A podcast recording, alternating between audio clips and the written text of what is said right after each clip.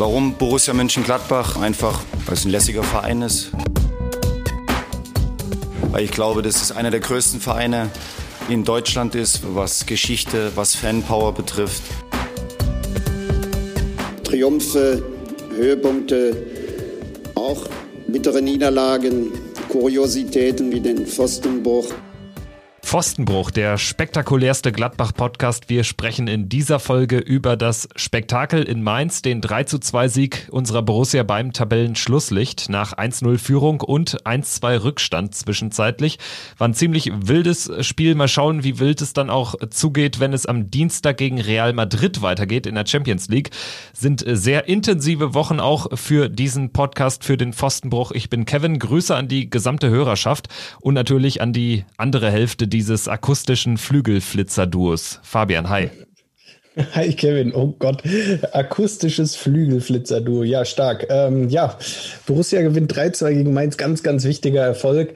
Ähm, ja, hat einiges geboten, das Spiel. Ähm, ich glaube, gibt es einiges, was wir aufarbeiten müssen.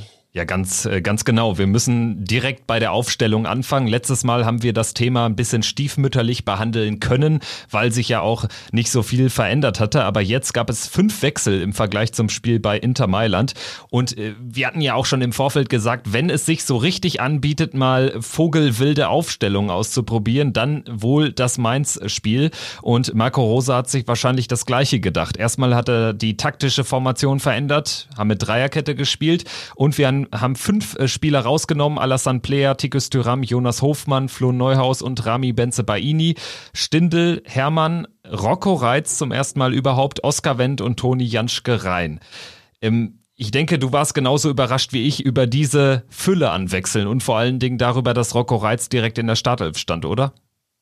Ja, ich war über, darüber überrascht, dass es äh, dann doch fünf an der Zahl waren. Tatsächlich, ich hatte natürlich, wir hatten ja auch im letzten Podcast schon mal kurz drüber gesprochen, dass wir da mit ähm, einigen Wechseln rechnen. Dann waren es jetzt gleich fünf. Ähm, ja, ähm, ganz, ganz spannend. Äh, auch der Wechsel, äh, Systemwechsel. Vor allem fand ich da bemerkenswert, dass Toni Janschke tatsächlich ähm, auf der Position des linken Innenverteidigers in der Dreierkette gespielt hat. Ähm, wo er sonst, wenn er die Position mal gespielt hat, meistens dann auch doch eher den rechten Part in dieser Dreierkette übernommen hat. Das zeigt allerdings, äh, fand ich, äh, wie wichtig Matthias Ginter mittlerweile auch in, im Aufbauspiel ist und eben aus dieser Position, aus dem rechten ähm, Halbraum, äh, sage ich mal, mit seinen langen Bällen, ähm, seinem rechten Fuß, mit dem er dann den, äh, den gesamten Raum bespielen kann oder gut bespielen kann vor sich, ähm, dass man aus den Überlegungen Matthias Ginter da auf der rechten Seite gelassen hat und Toni Janschke dann links rübergezogen hat ja, das äh, natürlich dann äh, war so das Erste, was mir aufgefallen ist. Ja, genau. Fand ich auch ganz interessant, zumal wenn man äh, die vergangenen Jahre von Toni Janschke, die Fußballerlaufbahn von Toni Janschke begutachtet, da sieht man ganz schön, er ist irgendwie sukzessive immer weiter nach links gewechselt. Also Anfangs war er auch noch gar kein Innenverteidiger, das vergisst man häufig, weil er ja dort wirklich rechts hinten kaum noch spielt. Aber jetzt auch zum ersten Mal links in der Dreierkette. Aber du hast es angesprochen, Matthias Ginter, von uns auch häufig schon thematisiert, in dieser Saison nochmal wichtiger, wenn dann auch ähm, der, der lange Pass dann von ihm als, als Offensivmittel eingesetzt wird und vor allen Dingen ja auch ein probates Mittel ist. Ähm, langer Pass war es zum Beispiel ja auch auf, auf äh, Stefan Leiner, woraus dann letztendlich auch das 1-0 resultierte. Es gibt ja diverse Szenen, gerade auch in den beiden Heimspielen, wo dann so ein langer Pass mal für eine ähm, für eine Gefahrensituation gesorgt hat. Und ja, auch diesmal hat äh, Matthias Ginter da eine wichtige Rolle eingenommen. Jetzt haben wir noch gar nicht gesprochen über Rocco Reitz. 18 Jahre, sogar noch näher am, äh, an, an 17 als an der 19, glaube ich, ist ja erst im Mai überhaupt 18 geworden. Wir hatten jetzt in, in, in der Saisonauftaktfolge auch natürlich mal über ihn gesprochen, weil Marco Rose auch in der Vorbereitung natürlich auf ihn gesetzt hat und ihm ja zuletzt auch schon mal eine Einsatzgarantie ausgestellt hat, dass es so schnell kommen würde. Hat mich überrascht. Wie ging's dir? Ähm, ging eigentlich. Ähm, ich habe schon damit gerechnet, dass wenn es so kommt, dann natürlich jetzt in diesen Bundesligaspielen. Ähm, Und ich fand auch, ähm, ich möchte jetzt nicht sagen, ich habe es, äh, ähm, also ich, ich, fand es auch logisch, auch im Nachhinein, jetzt wenn man sich diese, äh, diesen Spielverlauf betrachtet, finde ich es eigentlich logischer, ihn tatsächlich von Anfang an zu bringen und zu sagen, hey, du kannst am Anfang erstmal noch gar nicht groß was falsch machen. Ähm, wir haben immer noch die Chance, so ab der 60. Minute können wir immer noch die anderen bringen. Ähm, äh, alles kein Thema. Ähm, wenn man ihn versucht einzuwechseln, dann geht man ja immer schon so ein bisschen davon aus, so einen jungen Mann reinzubringen. Äh, so, man hätte dann gerne schon in irgendwo die 2-0, 3-0 Führung, um irgendwie den Spielstand schon gesichert zu haben, um dann die Situation zu erkennen, okay, jetzt kann ich ihn in der 75. Minute mal bringen. Aber dann kann er natürlich auch keine super entscheidenden Impulse geben. Und deshalb fand ich diese, diese Überlegung sehr konsequent und sehr, sehr, sehr gut eigentlich, ihn dann direkt auch von Anfang an zu bringen. Und ähm, ja, also mir hat er ganz gut gefallen. Ähm, klar, die ein oder andere, ähm, der ein oder andere Wackler war da drin, aber ich denke, das ist bei einem 18-Jährigen beim Bundesliga-Debüt natürlich äh, mehr als normal. Ansonsten hat er mir aber sehr gut gefallen, hatte in vielen Situationen äh, die Ruhe weg und ähm, hat äh, teilweise in der einen oder anderen Situation dann gespielt wie ein alter Hase. Und ähm, ja, insbesondere im Gedächtnis geblieben ist äh, für mich dieser äh, ja, tolle Pass auf Patrick Herrmann, ähm, den er, ähm, der fast zu, einer, zu seiner ersten Torvorlage gereicht hätte, ähm, als Patrick Herrmann dann ähm, den Ball in vollem Lauf mitgenommen hat und äh, ja, an die Latte gesetzt hat, leider. Äh, das war so die, die auffälligste Szene, wie ich fand. Ansonsten, ja, hat er das gut gemacht, war ein sehr ordentliches Debüt. Oder wie hast du es gesehen? Ja, würde ich genauso unterschreiben. Ich fand auch, klar, es sieht am Ende natürlich ein bisschen doof aus. Er wird dann rausgenommen und danach äh, ja, drehen wir das Spiel. Aber das trifft ja auch auf andere Spieler zu, weil es gab ja dann diese vier Wechsel innerhalb weniger Minuten im zweiten Durchgang. Trotzdem würde ich überhaupt nicht einschätzen, dass Rocco Reitz irgendwelche Aktien an diesem zwischenzeitlichen 1 zu 2 Pausenrückstand hat. Also ich fand im Gegenteil ihn sogar mit am präsentesten in der Zentrale ich fand ganz gut, man hat gemerkt, wo seine Stärken liegen. Also, dass er wirklich äh, jemand ist, der ähm, wirklich zwischen den Linien hin und her agiert, also der sich Bälle auch relativ weit hinten, also relativ weit in der eigenen Hälfte holen kann, dann aber auch ein Faktor werden kann für den letzten Pass nach vorne. Da gab es ja diese, diese ein, zwei Situationen, wo dann so ein, so ein hoher Ball, relativ hoher Ball dann auf Patrick Herrmann auch durchging. Und das kann natürlich dann auch ein Mittel sein gegen eine eng massierte Mainzer äh, äh, Defensive. Und das hat mir ganz gut gefallen. Und äh, es gab jetzt auch nicht so diese Situation, wo er jetzt wirklich so so einen richtigen Unforced Error hatte. Davon hatten wir einige, war aber selten jetzt äh, Rocco Reitz, der irgendwie äh, den Ball direkt in den äh, Fuß eines Mainzer Gegenspielers gespielt hat oder den Ball direkt sich hat abnehmen lassen. Also das fand ich ganz gut. Er hat relativ unbekümmert gespielt und hat sich insofern empfohlen für weitere Aufgaben das würde ich definitiv so bilanzieren. Und jetzt, wo du sagst, ist es natürlich sinnvoll, ihn jetzt wahrscheinlich in Mainz gebracht zu haben, weil jetzt äh, haben wir pausenlos Champions League Spiele und haben auch jetzt zum Beispiel zwischen den Champions League Spielen Spiele gegen Leipzig, Leverkusen und so. Und ja, das ist dann natürlich nochmal eine andere Hausnummer. Absolut. Und ähm, die Gegner, die kommen, werden natürlich jetzt gerade in den nächsten Wochen äh, umso schwieriger. Und ähm, ja, die gesamte Rotation konnte ich deshalb jetzt ganz gut nachvollziehen. Ich meine, es hat ja im Nachhinein auch hervorragend funktioniert. Die äh, fünf Stammspieler haben ähm, ja in Anführungsstrichen nur 30 Minuten spielen müssen und es hat zum Sieg gereicht. Äh, das ist ja vielleicht mal die, die Sichtweise, die man dann auch einnehmen muss. Und ähm, das ist dann eben schon stark. Ja, ansonsten hatten wir äh, Patrick Herrmann neu da drin, hat einen guten Job gemacht, wie ich fand. Ähm, Lars Stindl auch ein ordentliches Spiel.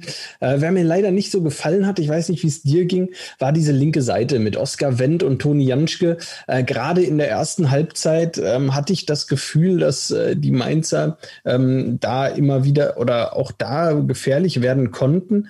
Ähm, und insgesamt die Abstimmung in der Defensive in der ersten Halbzeit, ähm, wo man ja eigentlich erwartet, dass wenn man mit Dreier beziehungsweise in der Defensive dann auch mal mit der Fünferkette spielt, dass die Räume enger werden. Äh, das war teilweise leider gar nicht der Fall. Teilweise waren die Räume noch weiter. Äh, die Spieler weit von ihrem Mann weg. Äh, die Zuordnung haben da oft nicht gestimmt in der ersten Halbzeit.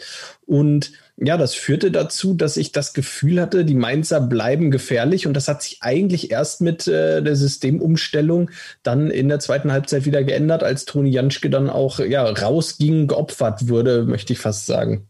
Ja, also sowohl eigen, in der eigenen Offensive ging eigentlich alles über unsere rechte Seite. Bei Mainz wiederum das meiste auch. Also über unsere linke Seite. Janschke Wendt sehe ich ganz genauso. Was mir vor allen Dingen überhaupt nicht gefallen hat, war eine gewisse Fahrigkeit. Es ging häufig sogar durch die Mitte und das darf nun mal gar nicht passieren. Also wo dann irgendwie auch die Zuordnung nicht so richtig stimmte und prompt war dann Mainzer frei vom Tor. Wenn man ehrlich ist, selbst vor unserem 1 zu 0, also wir nutzen die erste dicke Chance zur Führung, aber selbst davor, in den ersten Minuten gab es so zwei, drei Szenen, gerade so nach 70, 80 Sekunden sogar schon einmal, wo wirklich im aller, allerletzten Moment geklärt wurde. Also letztendlich muss man sagen, wenn Mainz dann ein bisschen mehr Spielglück hat, vielleicht ein halbes Sekündchen nochmal in der einen oder anderen Szene eher am Ball ist, dann kann das richtig böse ausgehen nach der ersten Halbzeit. Auf der anderen Seite hatten natürlich wir auch dann Chancen für zwei oder drei Tore, gerade Hermann mit dem Lattending, gerade Hermann dann auch in der 44., 45. nochmal, ähm, als er da von, von rechts äh, in den Strafraum zog und an Zentner scheiterte. Aber defensiv war das echt schwierig. Also häufig im letzten Moment geklärt, ziemlich fahrig, zu einfach durch die Mitte. So würde ich es zusammenfassen, was da so alles nicht äh, ähm, klappte. Vor allen Dingen dann exemplarisch war eben dieses 2-1, wo äh, Mateta eigentlich keine andere Chance hat, als durch seine individuelle Klasse, die er zweifellos hat. Ähm, aber er hat ja eigentlich gar keine Chance in der Position, außer er wird nicht angegriffen und findet den perfekten Abst äh, Abschluss und das war dann eben der Fall. Und da hat man ja auch gesehen, wie sich Jan Sommer echauffiert hat über die Hintermannschaft, über die eigenen Defensivspieler, weil da einfach keiner zum Ball gegangen ist, obwohl man nominell in Überzahl war und das war irgendwie bei beiden Toren so. Ja, jetzt haben wir, jetzt haben wir schon hier ähm, ja einiges äh, angesprochen. Äh, ich würde auch als Bilanz unter die erste Halbzeit äh, mal setzen, dass das ja fast, es war fast genau umgekehrt wie die erste Halbzeit in Mailand, äh, wo man in Mailand sagt, wir waren defensiv sehr gut, äh, Borussia aber sehr gut organisiert. Nach vorne hat nicht viel geklappt. Und das war jetzt in Mainz quasi genau umgekehrt. Äh, defensiv hat nicht viel funktioniert. Dafür konnte man offensiv auch immer mal wieder gefährlich werden. Ähm, und das war so ein bisschen der Hoffnungsschimmer so in der ersten Halbzeit. Halbzeit. Ähm, wenn wir es mal nochmal chronologisch äh, angehen, ja, Mainz hatte viele Chancen, dann macht Borussia aber nach einem guten Spielzug erstmal das 1-0 durch Lars Stindl. Ähm, das fand ich dann ähm, auch erstmal, so im ersten Moment dachte ich, ja, das muss doch jetzt auch Auftrieb geben. Und ähm, ich habe gehofft, dass Borussia es etwas cleverer zu Ende spielt. Wie ging es dir da? Genauso, vor allen Dingen dachte ich, 1-0, englische Woche ist ganz wichtig, die Führung. Und äh, ja, Pustekuchen war's. Wir hatten ja irgendwie dann gar keine richtige Sicherheit im Spiel, beziehungsweise hatte ja dann Robin Quaison, der den Ball äh, vor dem 1-1 an den Pfosten setzte, zwei, drei Minuten vorher auch schon eine riesen Einschussmöglichkeit. Wo ich dachte, ha, vielleicht hat Mainz sogar das Pulver verschossen, war dann aber nicht so. Offensiv war das ganz gut, auch äh, sehr variabel, äh, mal über außen richtig rein kombiniert, äh, dann mal den langen öffnenden Pass viel diagonal gespielt oder auch mal durch die Mitte hohen Ball von Rocco Reitz, aber defensiv ähm, komplette Gegenteil. Also letztendlich kann man vielleicht sagen, in der ersten Halbzeit hat man sehr schön gesehen, was gut läuft in dieser gesamten Saison, was aber auch ähm, schlecht läuft, nämlich ähm, dass man häufig fahrig agiert. Mir ist, mir ist vor allem aufgefallen, wenn wir uns das 1-1 mal anschauen, ähm, so ein bisschen exemplarisch. Ähm, in der Situation, äh, du hast es ja angesprochen, Quaison setzt sich äh, eigentlich gut durch, ähm, taucht vorm, vorm Tor auf und dann, wenn man sich die äh, Szene mal betrachtet, äh, Nico Elvedi steht quasi mit äh, Mateta 25, 30 Meter vorm Tor auf einer Höhe. Mateta zieht den Sprint an, er läuft einfach durch und hofft darauf, dass dieser Ball genau so kommt, dass Quaison eben nur den Pfosten trifft oder den Torwart äh, und dieser Abpraller kommt und Nico Elvedi bleibt 25 Meter vorm eigenen Tor stehen und guckt sich die Situation an und betet, dass der Ball nicht reingeht. Äh, Mateta läuft durch und kann dann ungehindert zum 1-1 einschieben. Wäre Elvedi da einfach mit Mateta hingelaufen, hätte Elvedi noch eine realistische Chance gehabt, den Ball äh, vor Mateta zu klären, beziehungsweise zeitgleich mit ihm am Ball zu sein und ihm äh, ihn noch entscheidend am ja, Einschuss zu hindern. Und das war so ein bisschen bezeichnend, so dieses Abschalten und ähm, ja starke Fokussierung auf den Ball und weniger auf den Gegenspieler. Das war schon äh, ja in Mailand in der ein oder anderen Situation der Fall wo wir, wo wir das bemängeln mussten. Und das war gegen Mainz in der ersten Halbzeit ganz, ganz deutlich, ähm, dass viele Augen auf den Ball waren, aber äh, keiner so recht gesehen hat, wo eigentlich der Gegner steht. Und ähm, ja, dieses 2-1 ist natürlich auch ein Tor, das eigentlich klasse gemacht von Mateta, keine Frage, aber so eigentlich auch nie fallen darf. Da stehen fünf Gladbacher im Strafraum. Äh, Mateta als einziger, der hat nur eine Option, diesen Abschluss und äh, ja, kriegt den tatsächlich so aufs Tor. Äh, hervorragend gemacht. Nichtsdestotrotz muss man ihn da konsequenter am Schuss hindern. Ja, und letztendlich waren das beides Tore, die du gerade gegen Mainz so nicht äh, kassieren darfst. Also Mainz kombiniert sich ja regelrecht nach vorne. Es waren ja keine Kontertore oder so. Also die Gefahr bestand ja dann eher im zweiten Durchgang, je länger das Spiel dauerte, dass man da dann irgendwie überlaufen wird. Mainz natürlich dann sehr auf die Defensive bedacht, hat dann Johnny Burkhardt reingebracht, unter anderem einen schnellen Mann. Ähm, da war es natürlich dann wichtig, dass man dann äh, zu einem gewissen Zeitpunkt den Druck noch erhöhen konnte, dass man dann auch noch früh genug genug den Ausgleich geschafft hat. Dazu aber äh, später mehr. Ähm, vielleicht äh, blicken wir jetzt von der ersten Halbzeit so in die Anfangsphase der zweiten Halbzeit. Es gab ja dann relativ schnell die Wechsel, Doppelwechsel in der 53. wo man dann auch das, ähm, ja, die Dreierkette letztlich aufgelöst hat, dadurch, dass Toni Janschke rausging, Alassane Player und Tikus Tyram kamen rein, Torschütze Stindel ging auch raus.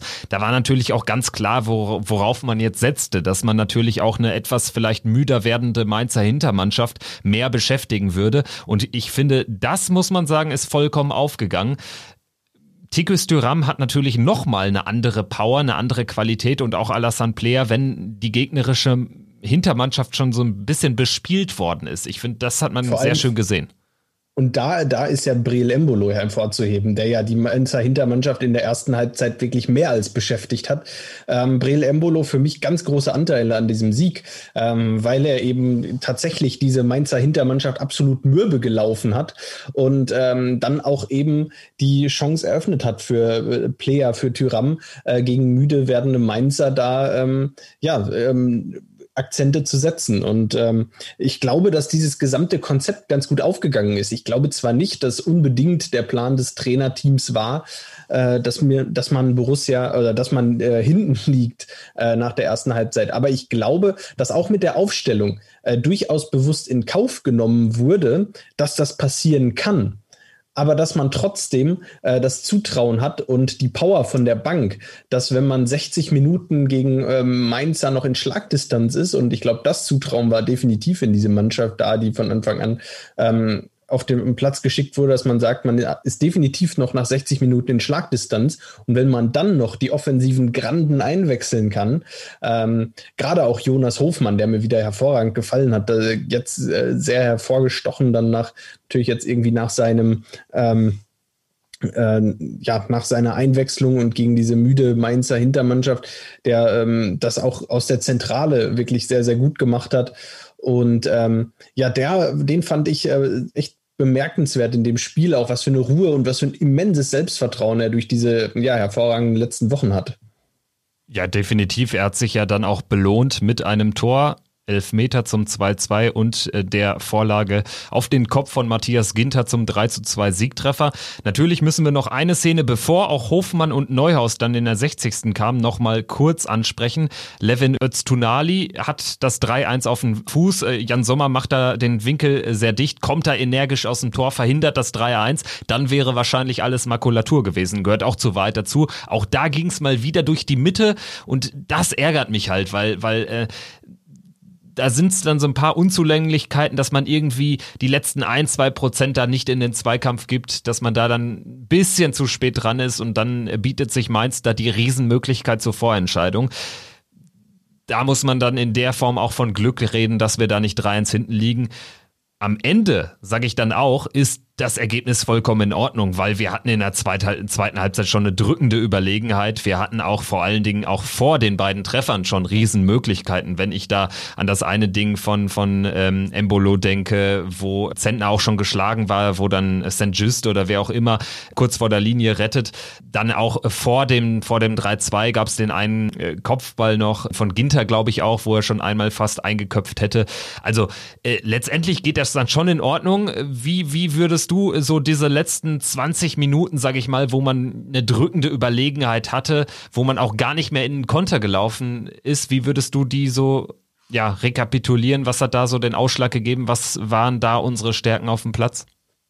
Ja, diese enorme Ballsicherheit und man hat ähm, ja regelrecht gemerkt, wie, wie auch dieses 2-2 bei Inter ähm, ja denjenigen, die dann auf den Platz gekommen ist, auch Selbstvertrauen gegeben hat, ähm, wo man gesehen hat, äh, die Jungs haben wieder gemerkt, dass sie mit Top-Mannschaften auch mithalten können und die sind mit einem Selbstverständnis auf, die, auf den Platz gekommen und da, da rede ich eben über Neuhaus, über Hofmann, Tyram, Player, ähm, die da mit einem Selbstverständnis auf den Platz kommen, ähm, zu sagen, ja, okay, äh, ihr seid meins, wir sind besser als ihr. Und, und das hat man ihnen angemerkt. Äh, an der ganzen Körpersprache und ähm, ja, diese ähm, ja, enorme Ballsicherheit, äh, die man dann doch ähm, so in der Form jetzt gerade nach dem 3 zu 2 äh, ganz bemerkenswert, äh, wie locker man das runtergespielt hat. Äh, das hat mir sehr gut gefallen. Ähm, insgesamt muss ich auch sagen, die zweite Halbzeit die Defensivleistung stark verbessert. Es gab noch ein, zwei Chancen. Die äh, größte hast du ja gerade angesprochen von Östunali, ähm, wo Mainz durchgebrochen ist. Ich glaube, das muss man den Mainzern auch zugestehen, dass sie ein, zwei Mal in einer Halbzeit durchbrechen. Aber da sind wir eben auch wieder bei der ersten Halbzeit. Die war nicht gut genug. Ähm, und ähm, ja, genau, da muss Borussia dann auch äh, ja, noch, noch was tun und ähm, zumindest in der Besetzung hat es mit dieser Dreierkette jetzt in dem Spiel nicht wirklich gut hingehauen. Das muss man ganz klar so sagen. Und am Ende halten wir fest, dass ja, wir trotzdem nochmal zurückgekommen sind, dass der Plan letztendlich dann aufgegangen ist, weil wir haben die wichtigen drei Punkte aus Mainz mitnehmen können. Und äh, vor allen Dingen natürlich, dass ja, die Ballsicherheit schon dann enorm war im zweiten Durchgang. Gerade auch nach dem Führungstreffer zum 3-2, da kam ja keine Gefahr mehr auf, hätten wir dann nicht noch in Person von Alassane Player so dumme Fouls begangen, äh, dann hätte es ja selbst die langen Bälle nicht mehr gegeben, wo dann Robin Zentner auch nochmal äh, das ein ums andere Mal in die Nähe des Balls kam oder den Ball sogar hatte und nochmal reinspielen wollte. Das waren dann die einzigen kritischen Momente, aber für eine Auswärtsführung, eine knappe Auswärtsführung in so einem spektakulären Spiel dann eine erstaunliche erstaunlich entspannte Schlussphase aus unserer Sicht. Also ich denke, das kann man äh, abschließend noch sagen. Ja, auf jeden Fall Tikus Tyram, der natürlich seinen, haben wir auch ganz vergessen zu erwähnen, seinen spieltäglichen Elfmeter äh, rausgeholt hat. Eine Wahnsinnsserie von vier Elfmetern in den letzten vier Spielen rausgeholt. Äh, absolut irre. Diesmal war es ein Handelfmeter, kein Foulspiel an ihn, aber eine absolut absolut unglaublich. Ähm, ja, und dann hinten raus war es sehr souverän. Ähm, und so kann es dann auch gerne gegen Real weitergehen, weil ich vermute, dass wir dann auch diejenigen, die sich am Ende so ballsicher gezeigt haben, die meisten davon werden wir wahrscheinlich am Dienstag in der Startelf sehen. Oder was glaubst du? Ja, glaube ich auch. Ich denke, gegen Real, da muss man natürlich auch dann äh, ja, eine, eine gewisse Power auf den Platz bringen, gerade wenn ich äh, daran denke, wen da auch Real dann entgegenzusetzen hat natürlich. Casemiro, ein unfassbar körperlich äh, starker Spieler. Sergio Ramos sowieso wahrscheinlich der, was das betrifft, stärkste Verteidiger auf der Welt. Also ähm, ich denke auch, dass man da jetzt zurückrotieren wird. Ich glaube, was ganz gut ist, dass wir schon am Dienstag spielen. RB Leipzig, unser Gegner am nächsten Samstagabend, spielt erst Mittwoch bei Manchester United, reist zudem auch noch. Ich glaube, das ist äh, vom Spielplan relativ günstig für uns gelaufen. Jetzt sind es zwar dann nur äh, zwei komplette Regenerationstage, aber äh, dafür haben ja auch die genannten Spieler nur 30 bis 37 Minuten gespielt, äh, die Schlüsselleute ähm, in Mainz. Insofern glaube ich, kommt das uns zugute. Jetzt, wenn wir über Real reden in den, äh, in den letzten Minuten dieses heutigen Podcasts, dann müssen wir natürlich auch dieses Tabellenbild in der Champions League zur Rate ziehen. Real ist gehörig unter Druck, die müssen bei uns gewinnen. Also wenn man vor der Gruppenphase, vor Beginn der Gruppenphase gesagt hätte, die verlieren gegen Donetsk, das wäre ja schon äh, wirklich ja ein starkes Stück gewesen und eigentlich ja, ist das Selbstverständnis von Real natürlich Donetsk zu schlagen und Gladbach auch zu schlagen. Jetzt frage ich mich, ist das für uns eher eine Chance oder liegt darin auch ein bisschen die Gefahr, dass Real natürlich muss? Jetzt haben sie den Klassiko gewonnen am Samstag. Also ich, ich kann aktuell nicht klipp und klar sagen, ob wir da eher in einer günstigen oder eher in einer schlechten Lage sind. Natürlich haben wir sowieso nichts zu verlieren, aber ähm, ich weiß nicht, ob Real für uns jetzt eher zu einem guten oder zu einem schlechten Zeitpunkt kommt. Wie siehst du es? Ich weiß es nicht. Was ich glaube, was für uns auf jeden Fall ein Vorteil ist, ist, dass Real jetzt unter der Woche ähm, mal die Champions League ähm, außen vor gelassen gegen Donetsk in dem Spiel. Was ich glaube, was definitiv nicht von Nachteil ist, ist, dass äh, äh, das Real gestern diesen Klassiko gegen Barca gespielt hat und damit der vollen Kapelle gespielt hat, spielen musste, natürlich, weil es äh, nach den Niederlagen gegen Cadiz, gegen Donetsk natürlich um riesiges, äh, riesige Wiedergutmachung ging im Klassiko für Real. Ähm, da haben, haben alle gespielt, alles, was Rang und Namen hat, stand da über äh, weite Strecken des Spiels auf dem Platz. Und wenn wir dann wieder zurückschauen bei Borussia, da konnte sich dann der ein oder andere doch auch mal aus ausruhen jetzt gegen Mainz. Äh, Rami Benzebaini über volle 90 Minuten. Ähm, viele Spieler zumindest mal äh, über 30 Minuten äh, über, ähm, oder über 60 Minuten ausruhen und mussten nur 30 Minuten spielen. Und das äh, bei zwei Tagen Pause kann durchaus ein Faktor werden. Und ich bin gespannt, ob Real äh, dann doch auch vielleicht wieder den ein oder anderen äh, Spieler rein oder raus rotiert im Spiel bei Borussia. Ich glaube, der Schlüssel wird auch sein, wenn wir defensiv so spielen wie gegen Inter, vor allen Dingen in den ersten 45 Minuten.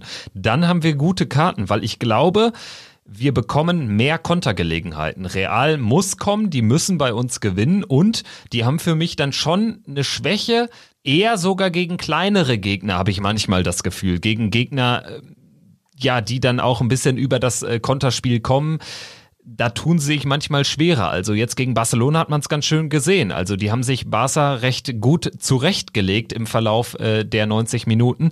Und ähm, ja, du hast natürlich einen ganz wichtigen Punkt angesprochen. Also die erste Kapelle hat gespielt gegen Barca. Jetzt glaube ich nicht, dass man wieder mit der vollkommenen B-Mannschaft bei uns auftreten wird. Ich glaube, es wird eher eine moderatere Rotation geben.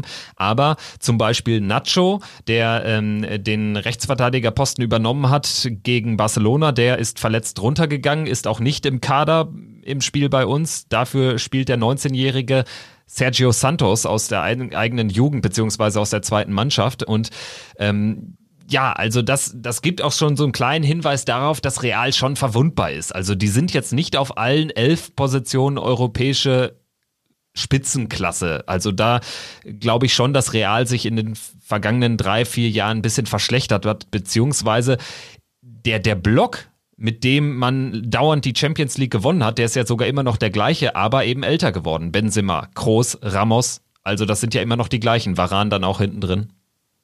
Ja, auf jeden Fall. Äh, die sind alle noch da. Und du hast gerade auch einen ganz wichtigen Punkt angesprochen, ähm, dann, dass äh, Real gerade auf der Rechtsverteidigerposition ein leichtes Problem hat. Und da sehe ich natürlich die Chance von Tikus Tyram, da auch ähm, mit seinem, äh, ja, mit seiner Spezialbewegung auch äh, da immer wieder für Gefahr zu sorgen. Und was natürlich dazu kommt, ich glaube, du musst ja nicht einen Spieler von Borussia irgendwie auch nur ansatzweise motivieren. Äh, wenn es zu Hause gegen Real Madrid am Dienstagabend geht, dann ist jeder bis in die Haarspitzen motiviert, ohne dass man da äh, irgendwie aufzeigen muss, um was es da gerade geht. Und das ist ein Riesenvorteil für Real. Die müssen sich da erstmal jetzt motivieren. Äh, natürlich wissen die auch, was die Stunde geschlagen hat nach der Niederlage gegen Donetsk. Aber der Druck ist da. Und sollte Borussia da vielleicht mit 1-0 in Führung gehen, dann wird der Druck garantiert nicht weniger. Und die Chancen für Borussia werden sich eröffnen. Ich bleibe dabei, da ist was drin am Dienstag. Ja, ganz ehrlich, das ist alleine schon geil, dass man sich wirklich Hoffnungen machen kann auf eine Überraschung. Also, wenn man darüber nachgedacht hätte, Borussia spielt gegen Real Madrid, jetzt will ich gar nicht sagen vor zehn Jahren oder so, aber auch äh, vor vier, fünf Jahren, als wir schon mal in der Champions League waren. Aber da hat man irgendwie gesagt, man braucht einen absoluten Sahnetag. Den hatten wir dann häufig sogar gegen diese absoluten Gruppenfavoriten, gegen Manchester City zu Hause, gegen Barcelona zu Hause, jeweils in Führung gelegen, jeweils 1-2 verloren. Jetzt sage ich, das ist schon im Bereich des Vorstellbaren, dass wir da vielleicht einen Punkt mitnehmen, dass wir da gefährlich werden können, dass wir da ähm, jetzt auch nicht nur auf Glück und eine äh, starke Defensive angewiesen sind, sondern dass wir da auch eigene Akzente setzen können. Davon bin ich fest von überzeugt. Ja, definitiv. Und ähm, das, darauf wird es auch ankommen, äh, dass Borussia da immer wieder auch Akzente setzt, äh, in dem Spiel real auch hinten beschäftigt und äh, nicht nur verteidigt. Und ähm, die Chancen sind absolut und allemal da. Und ähm, da, äh, ja, ich bin sehr gespannt auf das Spiel und äh, lass mich sehr gerne überraschen. Ich bin mir sehr, sehr sicher, dass die Spieler wirklich ähm, die Motivation, die wird äh, gigantisch sein. Und ich glaube, das ist das, was, äh, was dann durchaus auch eine Chance birgt. Und ähm, da können wir uns, denke ich, mal überraschen lassen, wie das, wie es am Dienstag ausgeht. Ja, Dienstag 21 Uhr, Borussia Park, leider nur 300 Zuschauer. Ich denke, mehr werden es auch nicht mal werden in dieser Champions League Vorrunde. Aus unserer Sicht äh, liegt natürlich an der äh, hohen Inzidenz mittlerweile auch in Mönchengladbach 300 Zuschauer, also 21 Uhr bei Sky. Das ist äh, sicherlich auch noch eine wichtige Info, weil alle anderen fünf Gruppenspiele werden von The Zone übertragen von Borussia in dieser Spielzeit. Das nur noch mal der Vollständigkeit halber. Und ich würde sagen, Fabian, wenn du jetzt nichts mehr hast, dann können wir die Folge beschließen. Ja, ich habe noch, hab noch eine spannende Anekdote, die ich jetzt unbedingt loswerden muss. Du hast es ja gerade kurz angesprochen, nur 300 Zuschauer. Ähm, äh, Borussia jetzt lange ohne Zuschauer gespielt, gerade auswärts war jetzt auch lange keiner mehr dabei. Äh, zu Hause äh, gegen Union das Maximum mit äh, knapp 10.000 Leuten, die dann mal wieder in den Borussia-Park durften. Äh, man entfernt sich so ein bisschen voneinander. Ähm, die, äh, die Fans von Borussia, ähm, man sieht sich seltener. Äh, und dazu nochmal eine ganz spannende Geschichte. Ich äh, bin eben, äh, ich war heute hab, hab auf einem Wanderausflug in Brandenburg, bin dann mit meinem Auto, äh, sind wir durch Brandenburg gefahren und ähm, ich habe natürlich einen kleinen Gladbach-Aufkleber, ist hinten am Auto befestigt und ähm, ja, dann äh, sind wir über die über die Landstraße gefahren, standen an einer Ampel und hinter mir war jemand, der auf einmal Lichthupe gemacht hat. Ich dachte, was will er denn jetzt? Äh, zeigte mir einen Daumen hoch und dann habe ich im äh, Rückspiegel gesehen, dass er auch eine riesige Raute auf seinem, auf seinem Rückspiegel hatte. Äh, auf, seinem, auf seiner Heckscheibe hatte. Und ähm, dann fiel mir auf, ah, er, äh, er grüßt mich, äh, weil ich Borusse bin. Und das fand ich irgendwie eine schöne Geste in dieser Corona-Zeit. Ähm, man hat sich lange, lange nicht gesehen und äh, lange äh, nicht zu, beieinander gestanden. Und ähm, da machen so, eine, so kleine Gesten, ähm, werten dann doch das äh, Gemeinschaftsgefühl gleich wieder auf. Und äh, das fand ich sehr schön. Irgendwo in Brandenburg und ähm, ja, so, ein, so eine Kleinigkeit, eine Anekdote, die ich jetzt unbedingt noch loswerden musste. Ja, ich habe letztens auch im Kaufland hier in Berlin einen Gladbacher, ein ganz offensichtlichen Gladbacher-Fan äh, gesehen, der eine Mund-Nasenschutz-Bedeckung ähm, hatte, auch mit Rautenoptik natürlich drauf. Und natürlich äh, kommt man dann zu einem kleinen Plausch. Und das ist echt nett. Gladbach ist dann wirklich der kleinste gemeinsame Nenner auch im ja so betrüblichen Corona-Modus aktuell. Und natürlich habe ich ganz vergessen, wir müssen natürlich für diese Woche auch noch eine Note geben für das Spiel in Mainz. Ich lege vor, Defensive, boah, 4 minus bis 5 plus. Offensive, das ist äh, Zweierbereich. Von daher eine 3 minus. Eine 3 minus. Ja, ich, ich bin da etwas, ähm, ich bin da der etwas ergebnisorientiertere Typ von uns beiden. Ich gebe dann, ich gebe die drei Plus. Ähm, klar, wie du es angesprochen hast, Defensive, da war noch viel Luft nach oben. Äh, da hat gerade in der ersten Halbzeit, in der zweiten Halbzeit wird es besser, deshalb drücke ich da noch mal ein Auge zu. Ähm, offensiv hat es dann eben am Ende doch zum Sieg gereicht, die drei Tore gemacht. Man hätte noch zwei, drei mehr schießen können.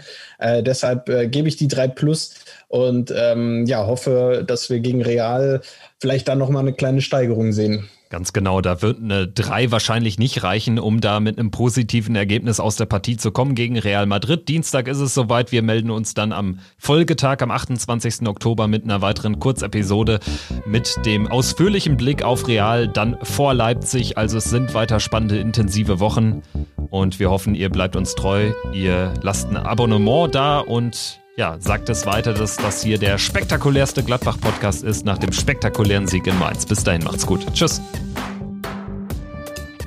Triumphe, Höhepunkte, auch bittere Niederlagen, Kuriositäten wie den Pfostenbruch.